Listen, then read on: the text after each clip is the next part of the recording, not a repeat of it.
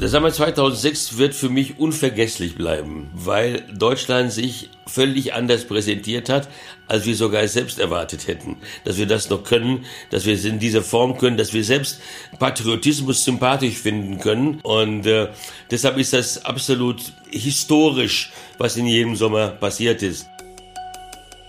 Der Deutsche Fußballbund steht möglicherweise vor der größten Korruptionsaffäre seiner Geschichte. Im Zuge der Vergabe der Weltmeisterschaft 2006 soll das Deutsche Bewerbungskomitee nach einem Spiegelbericht eine schwarze Kasse angelegt haben.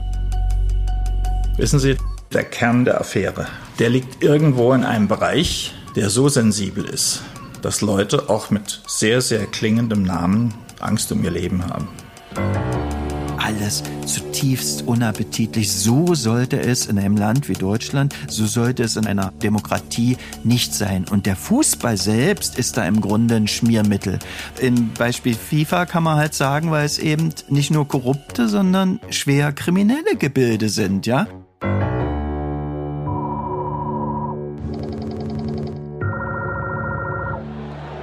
And the winner is Deutschland.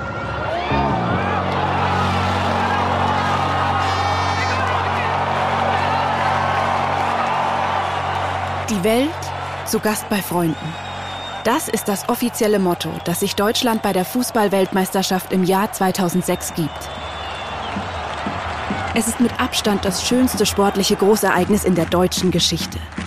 Vier Wochen lang eine bunte, fröhliche Party, feiernde Menschen auf vollgepackten Fanmeilen, Sommer und Sonne pur. Vier Wochen lang Autokursus, vier Wochen lang Public Viewing. Schwarz-Rot-Gold, überall. Vier Wochen, in denen sich Deutschland neu entdeckt und neu erfindet.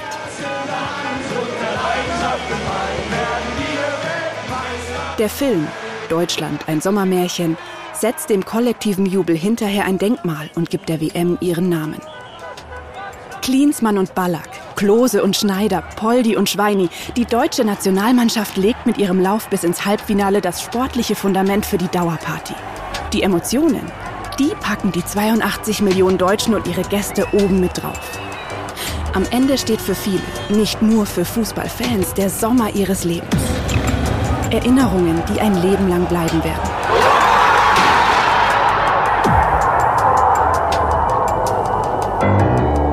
Dann aber, neun Jahre nach der WM, im Oktober 2015 platzt eine Bombe, die schon jahrelang tickt.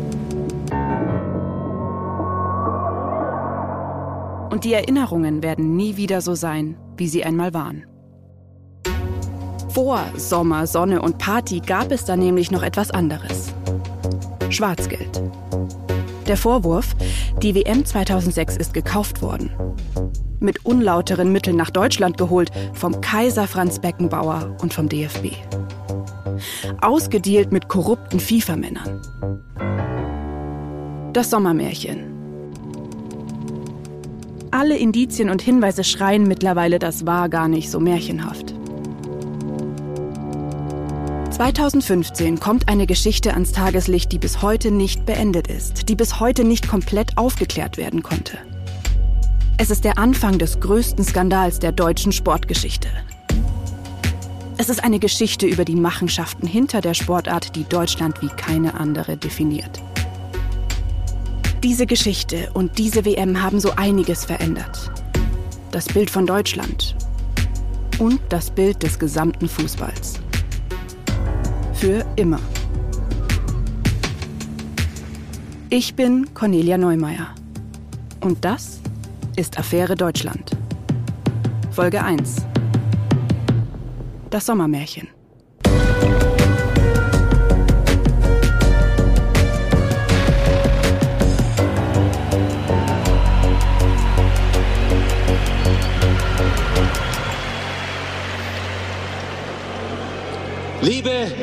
Fußballfreunde hier und in aller Welt, endlich geht es los.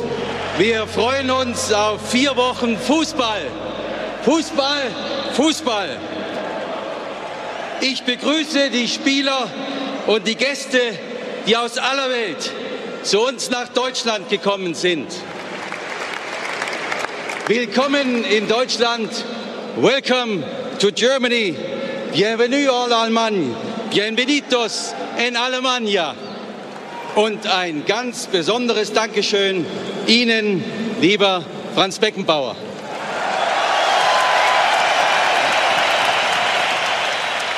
Hier spricht Horst Köhler, der damalige deutsche Bundespräsident. Es ist der erste Tag der WM 2006. In einer Stunde ist Anpfiff des Eröffnungsspiels in München. Deutschland gegen Costa Rica. Die Eröffnungsfeier wirkt zum Bersten vollgestopft. Ich erkläre die FIFA Fußball-Weltmeisterschaft 2006 in Deutschland für eröffnet. Trachtengruppen aus Oberbayern, die in Lederhosen Schuhplatteln und sich in ihren Dirndl drehen. Es läuft klassische Musik. Die Berliner Reggae- und Dancehall-Gruppe Seed tritt auf.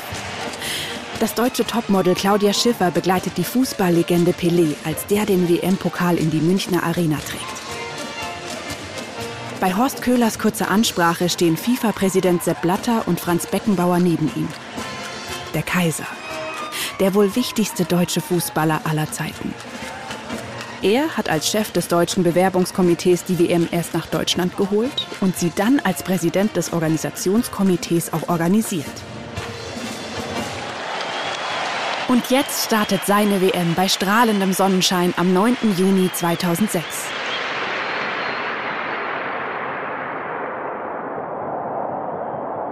Einer hätte die Eröffnungsfeier fast verpasst. Der Mann, der das alles für die Leute zu Hause vor den Fernsehern im ZDF kommentieren soll. Bela Reti. Der ist so in seine Vorbereitung vertieft, dass er kurz vor Beginn der Eröffnungsfeier an seinen Kommentatorenplatz sprinten muss. Bis mein Kollege Martin Schneider sagte, Bela, in zehn Minuten sind wir drauf, Eröffnungsfeier. Ah, und dann wirklich alles zusammen und hochgerannt im Dauerlauf, äh, zwei Minuten bevor, bevor der Moderator abgegeben hat, das Stadion zur Eröffnungsfeier. Die habe ich fast vergessen.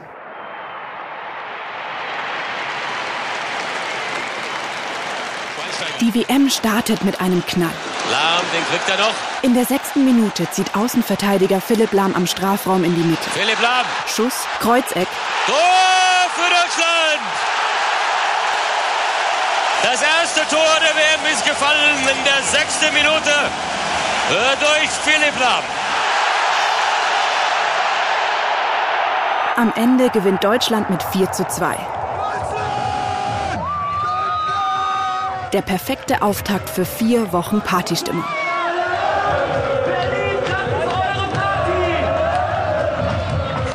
Belareti hat in seinem Reporterleben schon so einige Weltmeisterschaften mitgemacht. Seit 1986 war er in Mexiko, Italien, den USA, Frankreich und in Japan und Südkorea, um die Weltmeisterschaften als Journalist zu begleiten. Reti, der auch den normalen Bundesliga-Alltag kennt, ist sich vor der WM in Deutschland nicht ganz sicher. Kann eine WM in Frankfurt, Gelsenkirchen und Hannover so sexy sein wie in Rom, Paris oder Los Angeles? Aber diese Befürchtung verschwindet bald. Vom ersten Tag an hat Bela Reti das Gefühl, auf einmal in einem ganz anderen Deutschland unterwegs zu sein. Das waren großartige Momente in Städten, die ich in- und auswendig kannte, die plötzlich ein völlig anderes Gesicht zeigten. Es waren international, es waren Menschen aus allen Ländern. Der Sommer war auf Knopfdruck da. Die deutsche Bevölkerung hat eine Party gefeiert, war entspannt, wie man Deutsche vorher und auch danach nie mehr gesehen hat. Und ähm, dieser Skepsis, ähm, eine WM im eigenen Land betreuen zu können, ist sofort einer Euphorie gewichen.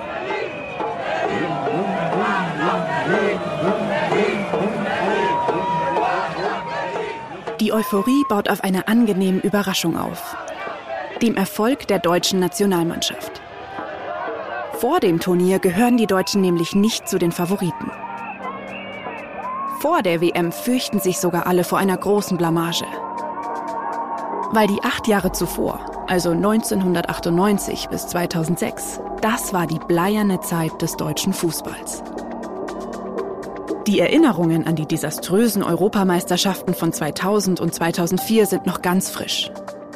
Bei beiden EMs fliegt Deutschland ohne Sieg in der Gruppenphase raus. Bei der WM 2002 wird Deutschland zwar Zweiter, das liegt aber mehr am Glück und an den schwachen Gegnern als am Können. Deutschland hat fast keine Spieler von Weltklasseformat. Aber bei der WM 2006 passiert etwas Magisches. Die Nationalmannschaft spielt sich frei, vom Eröffnungsspiel weg. Sie siegt und siegt und siegt. Der Teamchef Jürgen Klinsmann treibt die Mannschaft vorwärts. Das legt den Grundstein für die gute Stimmung im Land. Das dritte Spiel war gegen Ecuador. Da war Deutschland schon qualifiziert. Und trotzdem hatte dieses Spiel gegen Ecuador die höchste Quote von den dreien. Weil die Leute auf einmal gesagt haben, der Adler ist geil. Ich gucke.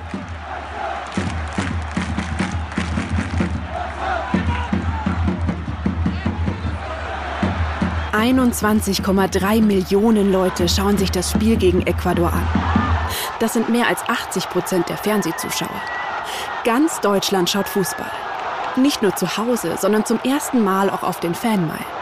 Die Deutschen versammeln sich in Massen, um die Spiele auf Großleinwänden zu schauen. Zum Public Viewing.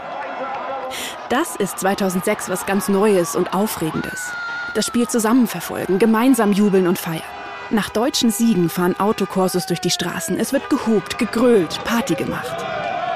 Die Menschen klemmen sich kleine Deutschlandfähnchen an die Autofenster. Sie tragen Trikots und Schals und Hawaii-Blumenketten in Nationalfarben, malen sich die Flagge ins Gesicht.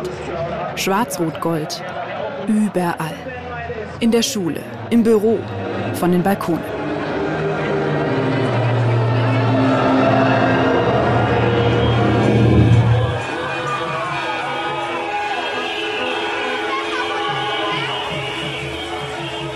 Der Sommer 2006 wird für mich unvergesslich bleiben, weil Deutschland sich völlig anders präsentiert hat, als wir sogar selbst erwartet hätten.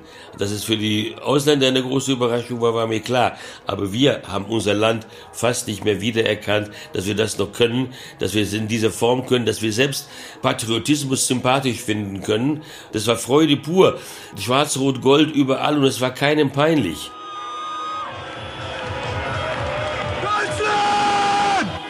Was da teilweise abgeht in allen Städten, äh, die, Fanpartys äh, und die Identifikation auch mit, mit Deutschland, mit ihrer Mannschaft. Das ist toll, das äh, ist ja wunderschön, das zu sehen, wenn Autos mit, mit Fahnen durch die Straßen fahren. Hier begeistert sich gerade Jürgen Klinsmann, der 2006 Teamchef der deutschen Mannschaft ist. Das ist unglaublich, was sich in diesem Land tut. Das ist Franz Beckenbauer der Cheforganisator. Ich meine, die Städte äh, haben sich herausgeputzt, schöner geht es nicht. Und äh, die Leute gehen hin, sie feiern gemeinsam. Glück haben wir natürlich dem Wetter. Denn Juni und Juli 2006, das ist Sommer in Perfektion. Im Juni ist es eineinhalb bis zwei Grad wärmer als sonst. Der Juli ist sogar fünf Grad über dem Durchschnitt. Und damals der heißeste und sonnigste Monat seit Beginn der Wetteraufzeichnungen. Es passt einfach alles. Das Wetter, der Fußball, die Stimmung. Die überträgt sich auch auf die Gäste aus dem Ausland und auch die sind erstaunt. Die Deutschen können auf einmal auch entspannt sein. Das war ein positives Grundgefühl und das kam im Ausland auch super an. Ich kann mich nur erinnern, an eine Szene hat sich frei, habe ich mir ein Spiel angeguckt in Gelsenkirchen, Argentinien gegen, gegen Serbien und ein mir bekannter britischer Radioreporter torkelte mir nachmittags um 14 Uhr entgegen und sagte, Bela, Bela, äh, es ist geil hier in Deutschland, ich komme gerade aus Düsseldorf, aus der Altstadt, ich habe hier gar keine Sperrstunde, ich liebe dieses Land. Er hatte Gott sei Dank frei an dem Tag, ja. Die Leute sind ausgeflippt.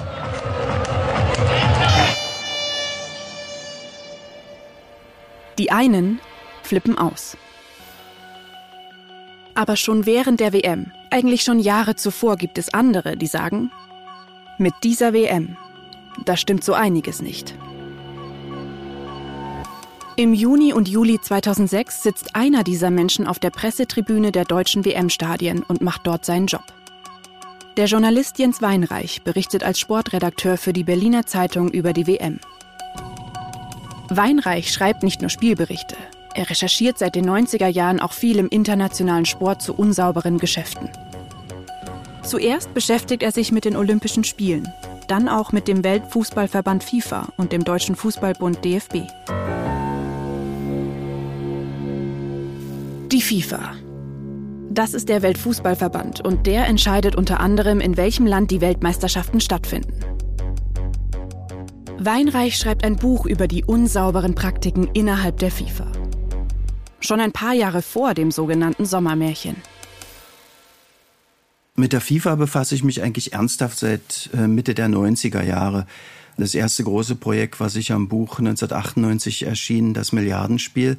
Und da sind eigentlich schon viele der Themen, über die die Welt ja quasi 20 Jahre später noch äh, debattiert, sind da schon teilweise ziemlich exklusiv beschrieben. Ähm, dazu gehören die Vergabe der Fernsehrechte an den Weltmeisterschaften 2002 und 2006, Milliardenverträge und gewissermaßen ja die Vorarbeit äh, für die deutsche WM-Bewerbung 2006. Und dazu gehören ganz grundsätzlich einige dubiose äh, Vorgänge im Reich der FIFA. Skandalöse FIFA-Kongresse und Präsidentenwahlen, internationale Geheimtreffen, delikate Briefwechsel, Kuverts voller Bargeld, die in Hotelzimmern verteilt werden. Weinreich ist bei all diesen Dingen nah dran. Wir sprechen mit ihm mehrere Stunden über die WM 2006 und die Fußballverbände. Immer wieder wird er deutlich. Das, was das Fußballbusiness sich herausnimmt, das hat mit Sport nichts mehr zu tun. Das ist einfach nur falsch. Er ist enttäuscht. Und er ist wütend. Naja, wer kassiert am Ende, ja, wo gehen dann Verträge hin, wer kriegt da mal noch ein Projekt und so weiter.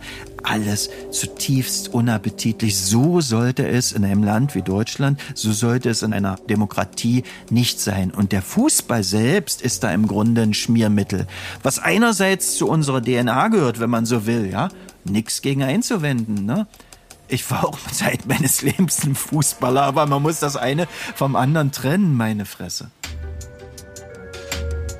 Deswegen sagt er auch sehr deutlich, was er von den FIFA-Funktionären hält, die in den 90er und Nuller Jahren über die Fußball-WM in Deutschland entscheiden. Nach außen geben die sich damals gern als honorige ältere Ehrenamtler, die nur am Wohlergehen des Fußballs interessiert sind. In Wirklichkeit sind sie schlicht und einfach Verbrecher. Sagt Weinreich. Das sind Sachen, die sich über Jahrzehnte wiederholen. Und die Gründe sind ja ganz klar. Intransparent ist ja noch ein beschönigendes Wort, ja? Im Beispiel FIFA kann man halt sagen, weil es eben nicht nur korrupte, sondern schwer kriminelle Gebilde sind, ja. Und auch das ist nicht übertrieben. Und das ist genau das, was diese Verbände, was vor allen Dingen die FIFA symbolisiert. FIFA ist eine kriminelle Institution. Weinreich beschreibt schon damals, also Ende der 90er, detailliert in seinem Buch, wie Geschäfte innerhalb der FIFA laufen.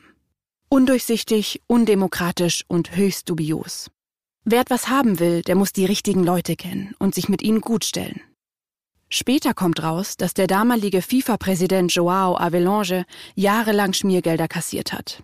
Da sitzen Leute an der Macht, und bei der FIFA, damaliger Präsident Havelange, kann man es ja sagen, Kriminelle, ja.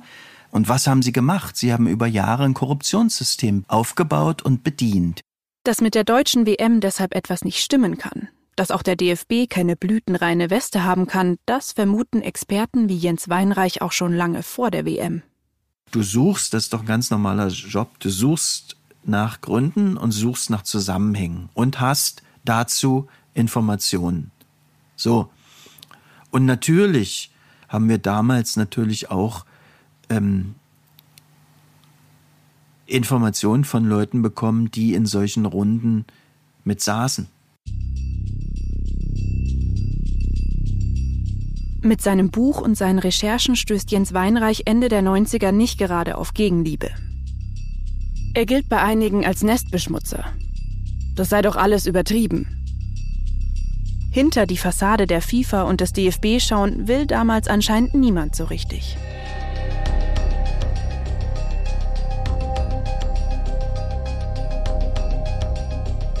Jens Weinreich ist aber keiner, der einfach so locker lässt. Investigativer Journalismus heißt oft auch abwarten. Mehr Hintergrundinformationen sammeln, noch mehr Leute sprechen, wie Puzzleteile alles ausbreiten und die Lücken suchen. Auf das eine Dokument warten, das das Bild auf einmal vervollständigt. Ich bin nur ein einfaches Menschenkind, ja, im Rahmen seiner Möglichkeiten, seiner gegebenen, äh, seines Zeitbudgets und seines äh, intellektuellen Budgets halt versuchen, sich ähm, äh, reinzuarbeiten und versuchen, Journalist zu sein. Punkt. Oft, das ist eine ganz banale Ebene, ja. Manchmal gelingt's dann irgendwie, ja, und meistens gelingt's nicht. Aber, aber du hast die verdammte Pflicht, zu versuchen, die Hintergründe zu recherchieren und zu erklären. Schon lange vor der WM 2006 gibt es also viele Indizien und Belege, die zumindest Fragen aufwerfen, die verdächtig sind. Nur will das in Deutschland keiner hören. Nicht einmal die, deren Aufgabe es eigentlich ist, genau darüber zu schreiben. Seine meisten Berufskollegen haben damals schlicht in ihrer Aufgabe versagt. Findet Jens Weinreich. Die Leute, die recherchiert haben, Hintergründe zur WM, die kann man an den Fingern einer Hand aufzählen. In ganz Deutschland und im FIFA-Bereich über lange Zeit, über Jahrzehnte, geht das ja auch fast weltweit. Da waren es dann vielleicht zwei Hände, ja. Das ist der erste Punkt. Und, äh, und der zweite Punkt, und da kommt dann noch so ein, so ein, äh, so, ein, so eine Art auch so äh, medialer, journalistischer Herdentrieb, ja. Und selbst, ähm, selbst Medien, die eigentlich mh, hm, vielleicht einen Namen noch dazu haben, da hätten da noch mehr zu machen müssen, ja, haben da eigentlich nicht viel dazu gemacht. Es ist eine Zeit noch vor Social Media. Debatten finden vor allem in klassischen Medien statt, also in Zeitungen, Zeitschriften, im Fernsehen und im Radio. Wer Kritik äußern will, kann das eigentlich nur dort tun. Und im Sommer 2006 ist da wenig Platz dafür. Damals äh, wurde man schon viel kritisiert, wurden Autoren, äh, die sowas geschrieben haben, viel kritisiert. Da hieß es immer, die übertreiben und äh, die sehen alles schlecht und betrachten alles schlecht. Also ich muss sagen, die einzigen Fehler, die man vielleicht damals gemacht hat, äh, war die Frage, ob Blatter irgendeinen Milliardenvertrag mit einem grünen Kuli unterschrieben hat oder vielleicht nicht doch mit einem blauen Kuli. In Wirklichkeit ist alles viel schlimmer. Viel lieber schreiben seine Kolleginnen und Kollegen, so sieht es Jens Weinreich, über die positiven Effekte, die die WM doch haben soll die Medienwelt hierzulande wurde dann von dubiosesten und vielleicht auch echten Instituten und, und sogenannten Wissenschaftlern und gekauften Academics und Trotteln und Spin-Doktoren nahezu täglich überschüttelt mit solchen Meldungen. Und in dieser, wieder in dieser ganz, ganz un, äh, äh, unappetitlichen Melange der Berichterstattung und des, des Klimas, wenn man so will, ja, das ist ja fast ein geistiges Klima, ja, äh, äh, darin, äh, darin ist das, ist das zu sehen.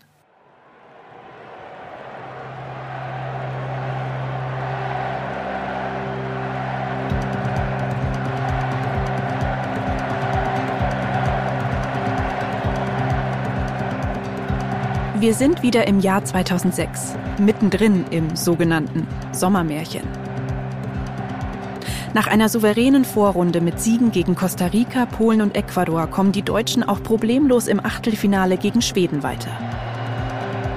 Im Viertelfinale gegen den WM-Favoriten Argentinien gerät Deutschland gleich nach der Pause in Rückstand. Es dauert bis zur 80. Minute, bis Miroslav Klose endlich das 1:1 köpft. Es geht in die Verlängerung, dann Elfmeterschießen. Der Torwart Jens Lehmann und ein Papierzettel aus seinem Stutzen werden dabei zu Ikonen der deutschen Fußballgeschichte. Lehmann hält zwei Elfmeter. Deutschland steht im Halbfinale. Die Stimmung ist kurz vorm Ausflippen, denn das hätte vorher kaum jemand zu hoffen gewagt. Im Halbfinale wartet der Angstgegner Italien. Die Mannschaft, gegen die die Deutschen ein paar Monate vor der WM noch richtig übel 1 zu 4 verloren haben. Und jetzt in diesem Halbfinalspiel gegen Italien fällt lange überhaupt kein Tor. Wieder geht's in die Verlängerung. Immer noch keine Tore. Es sieht wieder nach Elfmeterschießen aus. Und dann kommt der Schuss, der richtig bitter trifft.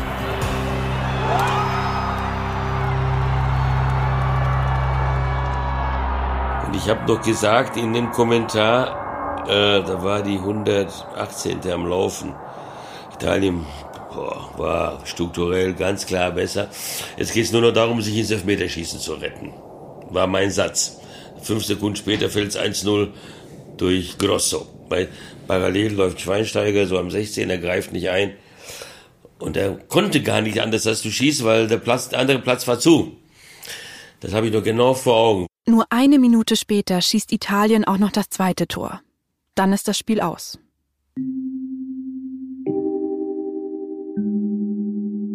Weltmeister im eigenen Land. 26 Tage lang war das fast greifbar. Und jetzt vorbei. Der Traum zerplatzt.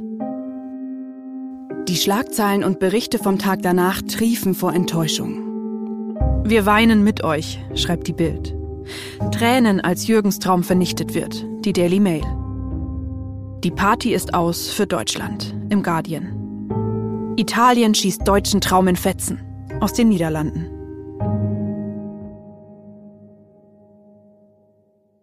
Nach der Niederlage muss die deutsche Mannschaft aber noch mal ran. In Stuttgart im Spiel um Platz 3. Das einzig bedeutungslose Spiel einer Weltmeisterschaft. Und dann bricht auch am Tag vorher noch ein Gewitter über der Stadt los. Strömender Regen. Klar, das Sommermärchen, das ist vorbei. Auch beim Wetter. Belareti kommentiert auch dieses Spiel fürs ZDF und fährt dafür nach Stuttgart. Da stellt er recht schnell fest, nix mit bedeutungslosem Spiel, das Sommermärchen lebt. Die Party ist noch nicht vorbei. Es war ein ganz kurzer Moment nur der Enttäuschung und auf einmal ging die Party wieder los. Man kam in die Stadt nicht mehr rein. Von keinem Zubringer, das war die Hölle. Und es war am Bahnhof das Hotel und ich wohnte gegenüber einem anderen Hotel. Man kam nicht aus dem Haus. Also wie viele Tausende von Menschen, weiß ich nicht. Die Stadt war dicht, um die deutsche Mannschaft zu feiern. Und ich kam dann ans Fenster des Hotels, Ballack und Al-Klose und, und, und winkten. Und, ähm, also da war sofort diese Stimmung wieder da. Okay, scheißegal, jetzt werden wir Dritter. Normalerweise würde ich sagen, als Dritter ist mir egal, ob ich Dritter oder Vierter werde. Das ist dann so, boah. Aber das war denen schon absolut relevant, dass sie, dass sie Dritter werden. So kommt es dann auch. Deutschland gewinnt das Spiel gegen Portugal und wird am Ende Dritter. Und für die Fans gibt es hinterher nochmal einen fulminanten Abschluss. Die deutsche Mannschaft fliegt nach Berlin zur Fanmeile vor dem Brandenburger Tor. Da warten geschätzt eine halbe Million Menschen auf die Mannschaft. Die Spieler tragen T-Shirts, auf denen Danke Deutschland und Teamgeist steht. Und noch einmal feiern, tanzen, klatschen, singen. Keine Weltmeisterfeier, aber irgendwie genauso schön. Vielleicht sogar noch schöner.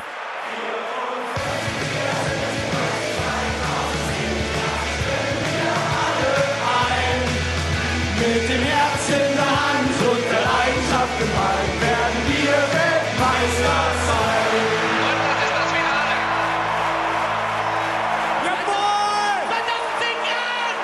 Und das war die beste PR-Kampagne, das hätte keiner erfinden können. Und dann hat man auf einmal gedacht, und auch wir in Deutschland, mein Gott, sind wir weltoffen, was sind wir liberal.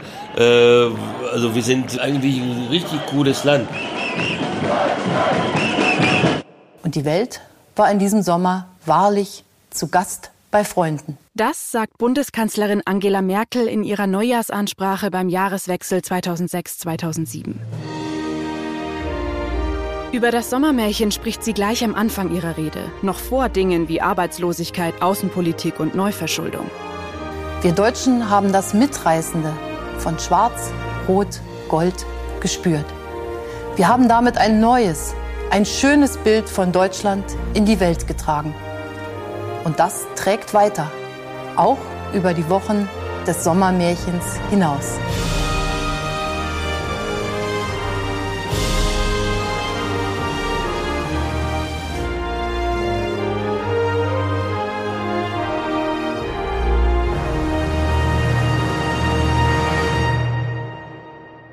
Die Weltmeisterschaft 2006 ist der Startschuss für einen neuen Abschnitt im deutschen Fußball. Jürgen Klinsmann tritt zwar nach der WM als Teamchef zurück, aber ihm folgt ein Mann, der heute vermutlich genauso bekannt ist und fast genauso lang im Amt wie Angela Merkel. Joachim Löw war davor Klinsmanns Co-Trainer. Jetzt übernimmt er die deutsche Nationalmannschaft und führt sie wieder in den Kreis der ganz großen Fußballnationen. Höhepunkt? Klar. Die WM 2014 in Brasilien. Da wird Deutschland endlich wieder Fußballweltmeister. Und jetzt äh, kommen sie nochmal die Deutschen über die linke Seite. Ball kommt in die Mitte rein, die Möglichkeit für Götze. Tor! Deutschland ist Weltmeister! Ja! Ja! Die Krönung einer goldenen Generation, einer Entwicklung, die 2006 begonnen hat.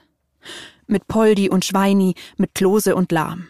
Der 2006 gegen Costa Rica das erste Tor geschossen hat und der 2014 den WM-Pokal in den Nachthimmel über Rio streckt. Alles Paletti. Der DFB und die Nationalmannschaft könnten den Erfolg genießen. Und sie lebten glücklich und zufrieden. Wie es sich eben für ein Märchen gehört. Doch in den Jahren nach der WM 2006 ändert sich etwas ganz grundlegend im internationalen Fußball. Die Funktionäre kommen immer stärker unter Beschuss. Die Medien fangen an, genauer hinzuschauen. Endlich.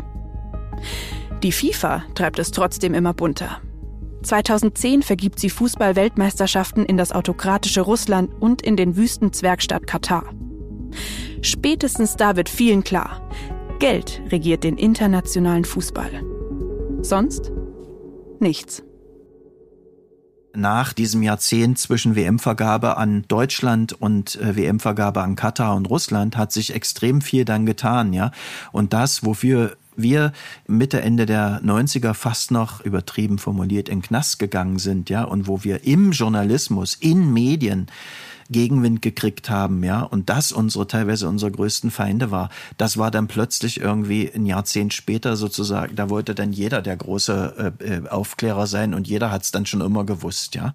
Die Vergabe der Russland- und Katar-Weltmeisterschaften wird in der Öffentlichkeit zum Desaster für die FIFA. Schon kurz nach der Bekanntgabe gibt es Korruptionsvorwürfe. Britische Journalisten bringen Enthüllungsstories, wie Katar sich die Weltmeisterschaft gekauft haben soll. Sogar das FBI ermittelt gegen die FIFA.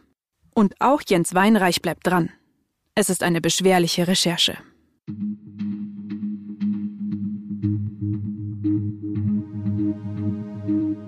Im Mai 2015 wird es für die FIFA dann richtig ungemütlich.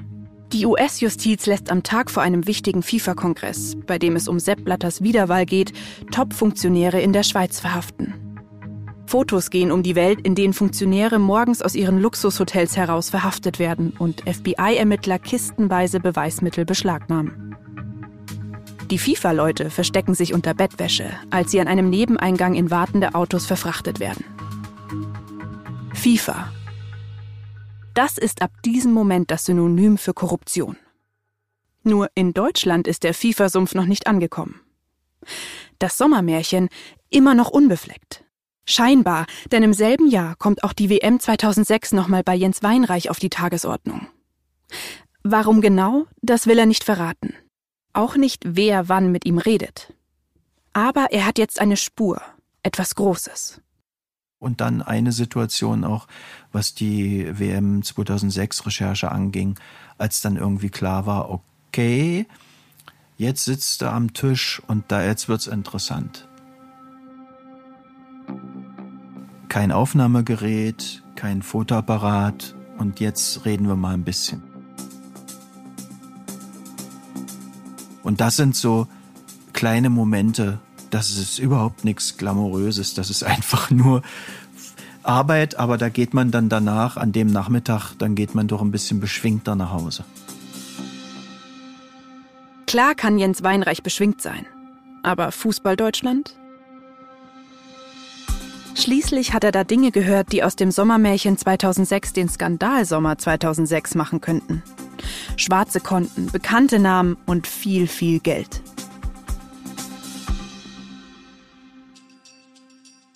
Es ist der 16. Oktober 2015, also neun Jahre nach der WM, als die Recherchen von Jens Weinreich und anderen Journalisten veröffentlicht werden. Und damit der vermutlich größte Skandal der deutschen Sportgeschichte ans Licht kommt. An diesem Tag veröffentlicht das Nachrichtenmagazin Der Spiegel die Recherche, die die WM-Geschichte neu schreiben wird. Die der Illusion vom blütenreinen Sommermärchen den Garaus macht. Sie nennt sich Sommer, Sonne, Schwarzgeld. Guten Abend, meine Damen und Herren. Ich begrüße Sie zur Tagesschau. Der Deutsche Fußballbund steht möglicherweise vor der größten Korruptionsaffäre seiner Geschichte. Im Zuge der Vergabe der Weltmeisterschaft 2006 soll das Deutsche Bewerbungskomitee nach einem Spiegelbericht eine schwarze Kasse angelegt haben. Aus ihr seien 13 Millionen D-Mark geflossen, mutmaßlich, so das Nachrichtenmagazin, um Stimmen zu kaufen. Noch einmal der Reihe nach. Erstens, es geht um die Vergabe der WM nach Deutschland. Dabei soll der DFB Stimmen gekauft haben. Wahlmänner der FIFA sollen gegen Geld dafür gestimmt haben, dass Deutschland die WM ausrichten darf. Klassische Korruption. Zweitens. Das Geld soll aus einer schwarzen Kasse gekommen sein. Die Öffentlichkeit hat davon nichts gewusst. Das Geld ist nie in offiziellen Büchern aufgetaucht. Logisch, denn Stimmenkauf ist illegal. Der Betrag, um den es geht, 13 Millionen Mark oder umgerechnet 6,7 Millionen Euro. Diese Zahl wird im Laufe der ganzen Geschichte noch ziemlich oft auftauchen. Drittens. Falls die Geschichte stimmt, der Jubel, die wunderbare WM, das Sommermärchen, alles ein Ergebnis von schmierigen Hinterzimmergeschäften. Schwere Vorwürfe und eben einer der größten oder der größte Sportskandal in Deutschland. Aber es ist natürlich auch nicht so, als ob irgendwer bis dahin die FIFA für einen sauberen Verein gehalten hätte. Ich habe mir das äh, eher unemotional zur Kenntnis genommen, äh, nach dem Motto, aha, die also auch. Hier ist nochmal Belareti. Und ähm, der Rechtsstaat hat die Aufgabe, sowas zu verfolgen. Die Presse hat die Aufgabe, wenn sie es erfährt, sowas zu veröffentlichen. Man muss schon sehr viel Fantasie aufbringen, ähm, um anzunehmen, dass die WM in Russland 2018 und in Katar vor allem ähm, nur deshalb ähm, verteilt worden ist, weil da alles gestimmt hat und weil äh, natürlich seriöse Gespräche äh, keinen anderen Schluss zuließen. Also mich hat es nicht überrascht und ich bin auch nicht vor Empörung weinend zusammengebrochen.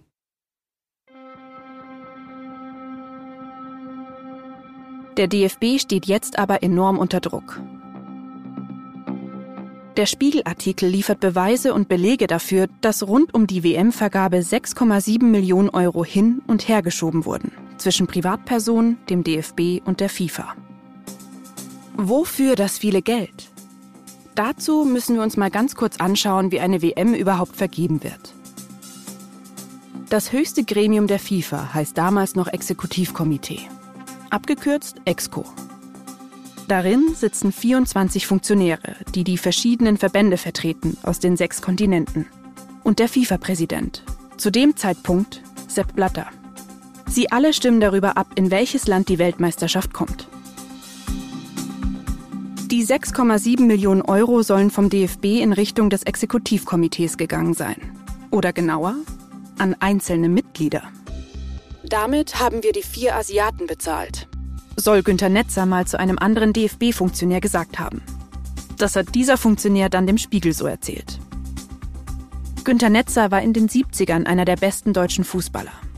Er saß auch im Aufsichtsrat des Deutschen Organisationskomitees und wir werden in der Geschichte noch mehr über ihn hören.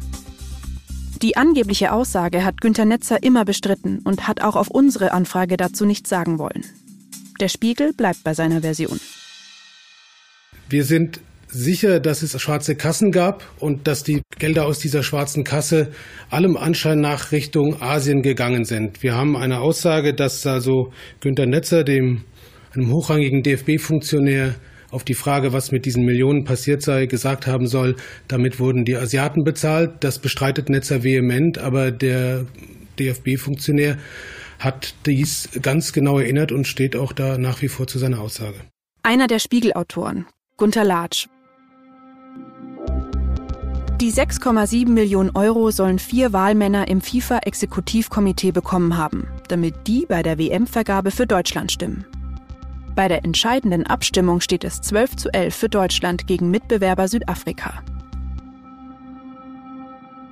Die WM kommt nach Deutschland. 14.07 Uhr verkündete FIFA-Präsident Josef Blatter die Entscheidung. And the winner is Deutschland. Die obersten deutschen Fußballfunktionäre. Ein Haufen Betrüger? Jetzt ist der DFB-Präsident Wolfgang Niersbach gefordert. Auch er war bei der WM-Bewerbung mit an Bord und hat im Organisationskomitee mitgearbeitet. Wolfgang Niersbach muss Erklärungen liefern. Für was wurde das Geld gebraucht? Und wieso lief das alles im Geheimen ab? Darauf braucht er gute Antworten, überzeugende Antworten. Er gibt eine Woche nach der Spiegel-Veröffentlichung eine Pressekonferenz. Und die bleibt vielen Leuten in Erinnerung als die seltsamste Pressekonferenz in der Geschichte des deutschen Fußballs. Also die Frage kann ich Ihnen äh, auch nicht äh, beantworten. Ich kann mich daran nicht erinnern, kann es aber auch nicht ausschließen. Auch da bin ich überfragt. Wenn Sie nach meinem äh, exakten äh, Wissen äh, fragen, dann da, da, muss ich fast, äh, dass ich mir ja auch den, den, den Kopf zermachtere seitdem. Was ist denn damals gewesen? Also ich wüsste nicht äh, und weiß definitiv nicht um, um, um diesen Vorgang. Da ranken sich natürlich Fragezeichen, die auch ich sehe. Das entzieht sich äh, meiner Kenntnis. Erinnerungslücken, die hat er. Aufklärung hat er keine, der DFB-Präsident. Nach diesem katastrophalen Auftritt kann sich Wolfgang Niersbach nicht mehr lange halten. Zweieinhalb Wochen später tritt er zurück.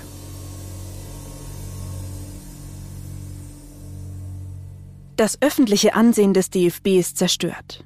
Über viele Jahre hat der deutsche Fußball sein Saubermann-Image gepflegt. Jetzt hat der FIFA-Sumpf den DFB komplett erfasst.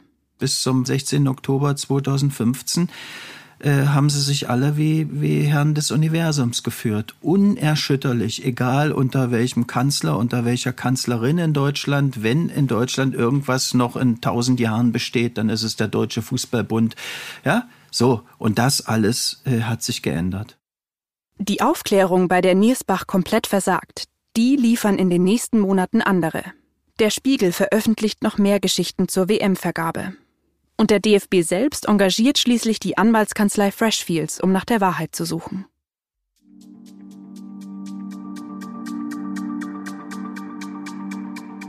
Im März 2016, also rund fünf Monate nach dem ersten Artikel im Spiegel, präsentieren die Anwälte ihre Ergebnisse. Kernstück des Untersuchungsberichts? Die Kanzlei hat herausgefunden, wie die 6,7 Millionen Euro wirklich verschoben wurden. Brisanteste Erkenntnis? Der oberste WM-Chef selbst war in die Geldverschieberei involviert. Franz Beckenbauer. Ein Name, der es immer in die Nachrichtensendungen schafft. Die ominöse, bewusst falsch deklarierte Zahlung über 6,7 Millionen Euro landete unter seiner Beteiligung letztlich bei einer Firma in Katar. Der damalige Organisationschef Beckenbauer hat diesen Geldfluss, dessen Verwendungszweck nach wie vor ungeklärt ist, also mit zu verantworten. Das wusste bis jetzt noch niemand, auch nicht der Spiegel. Die Dokumente, die Freshfields beim DFB, aber auch an anderen Orten gefunden hat, belegen es aber eindeutig. Die 6,7 Millionen wurden über ein Beckenbauerkonto verschoben. Am Ende bleiben immer noch viele Fragen offen, über viele Jahre. Wieso gehen von einem Beckenbauerkonto 6,7 Millionen Euro über Umwege nach Katar? Und wieso muss das alles streng geheim ablaufen? Diese Fragen führen alle zu einer Kernfrage. War das Sommermärchen gekauft? Ich danke allen, die diese Weltmeisterschaft mit vorbereitet haben, vor allem auch den vielen freiwilligen Helfern. Und ein ganz besonderes Dankeschön Ihnen, lieber Franz Beckenbauer.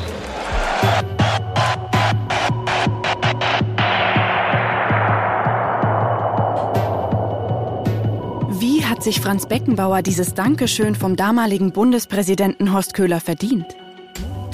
Das Danke ist dafür, dass Beckenbauer die WM nach Deutschland geholt hat. Beckenbauer war das Gesicht der deutschen WM-Bewerbung, der Weltstar, der PR für Deutschland machen sollte.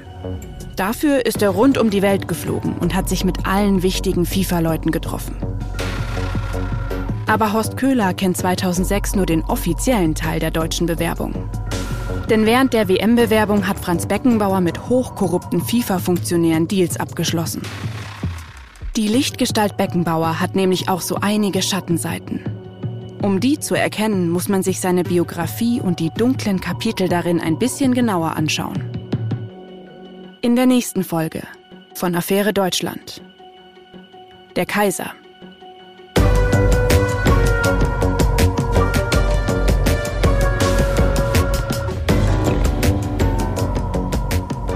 Beckenbauer hat lange davon profitiert, dass alle Leute bewusst wegsehen wollten. Also die ganzen Steuersünden, die die Spieler des FC Bayern und die Manager des FC Bayern in den 70er Jahren begangen haben, die ja gut dokumentiert sind, die wurden von der Politik glatt gebügelt. Der ist immer gut weggekommen. Der war nicht clever, sondern der hatte ein wirklich gutes Netz von, von Wachleuten, sage ich mal, um sich rum.